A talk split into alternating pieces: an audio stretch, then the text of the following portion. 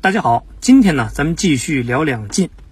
这个饥饿的巴底人吃光了汉中府库里的存粮，目光又看向了四川。可这个时候呢，朝廷就下了一道指令，关闭剑阁，不许难民入蜀。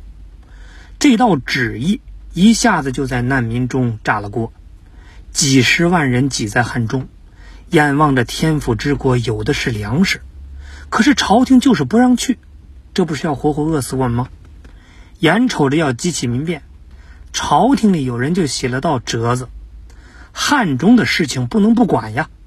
灾民们没粮食，本地人又护粮食，汉中紧挨着朝廷，一旦发生民变，后果不堪设想，倒不如让他们就去四川。最终，朝廷下令，可以，也就是这道旨意。成全了巴底人。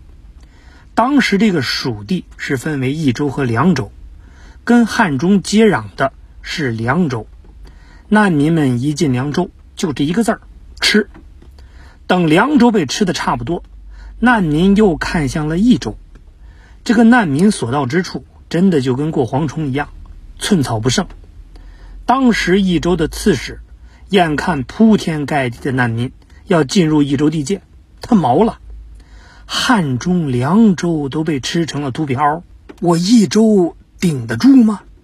于是，这位赵新刺史赶紧给朝廷写信，请求支援，千万不能让益州重蹈汉中和凉州的覆辙。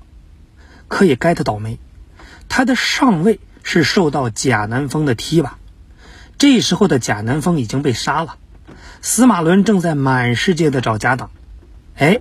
还送上门一个，司马伦一合计，宁可错杀一千，不能放过一个，直接下令：赵刺史，你先回来，有重要工作安排。但是司马伦呢也昏头了，在给赵刺史安排工作的时候啊，他写错了，叫大长秋。这个位置呢是后宫负责人的官职，说白了就是个太监头子，这就尴尬了。赵刺史一接到命令，挺高兴，调回京城，远离这个是非窝，挺好。可是，一细看，大长秋，不由得是胯下一紧。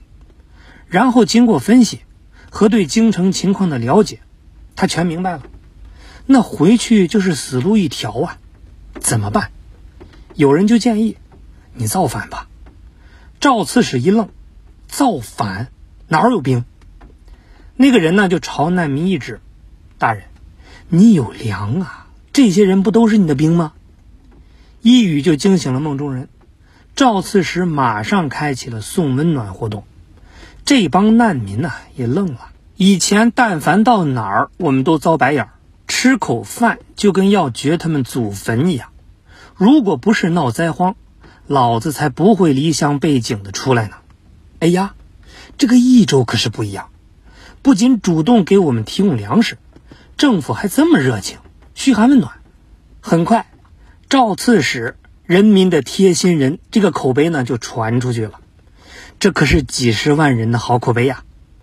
第二步，赵刺史就开始在难民里头挑选精壮。其实一说到难民啊，人们印象里就是枯干瘦弱，一脸的菜色。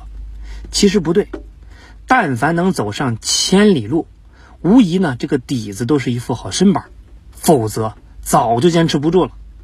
而且更关键的是，这些人除了现在一张嘴，可以说什么都没有。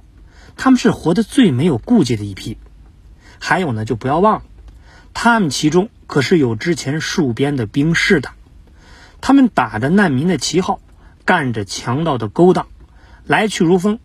这一路啊，可是没少祸害普通百姓。那赵刺史很快就知道了这些情况，特意呢把负责人李特和一帮兄弟就请到了府衙。一顿酒下来，赵刺史和李特一帮人打得火热，大家是互相利用，各取所需。有了赵刺史的支持，李特领导的巴底人呢更是无法无天，把个天府之国搞得是乌烟瘴气。这时候呢，就急坏了一个叫耿腾的人，原因呢？有两，第一个是因为他看赵刺史给李特这帮人充当黑势力保护伞，他生气；另一个呢，因为他是司马伦的人，之前司马伦说要调赵刺史回京城另有重用，而接替赵刺史位置的就是这个耿腾。人家耿腾客也请了，礼也收了，人也通知了，就等着走马上任。可是眼见这位赵刺史没有一丁点挪屁股的意思，不仅不走，还勾结黑恶势力，本着强烈的责任感和升官心切，耿腾就觉得这事儿我得管呐。然后呢，就做了两件事，一个是给朝廷上书。把赵刺史批了个一无是处，请求朝廷是赶紧派兵剿灭这些饥民。另一个呢，就是提前集结人马，就等朝廷旨意一到，直接操作。这么大的动静，很快呢，赵刺史就知道了。得了，也不考虑是不是准备好了，动手啊！他找来李特，俩人一商量，行动方案定了。耿腾真的是低估了这帮亡命之徒，就在他还在做升官梦的时候，被四面围上来的流氓是一顿乱刀砍翻在地。杀了耿腾之后，赵刺史还来信心了，趁热打铁吧，兄弟们！招纳了四千部众，自封大都督，领一州牧。其实呢，这也好理解，乱世嘛，但凡有点胆量、有点实力的，总想折腾出点样子出来。可是终归还是出事了。原来呢，赵刺史把李特的弟弟李祥给要过来，给自己当副手，四千兵马由他操练管理。还别说，有模有样。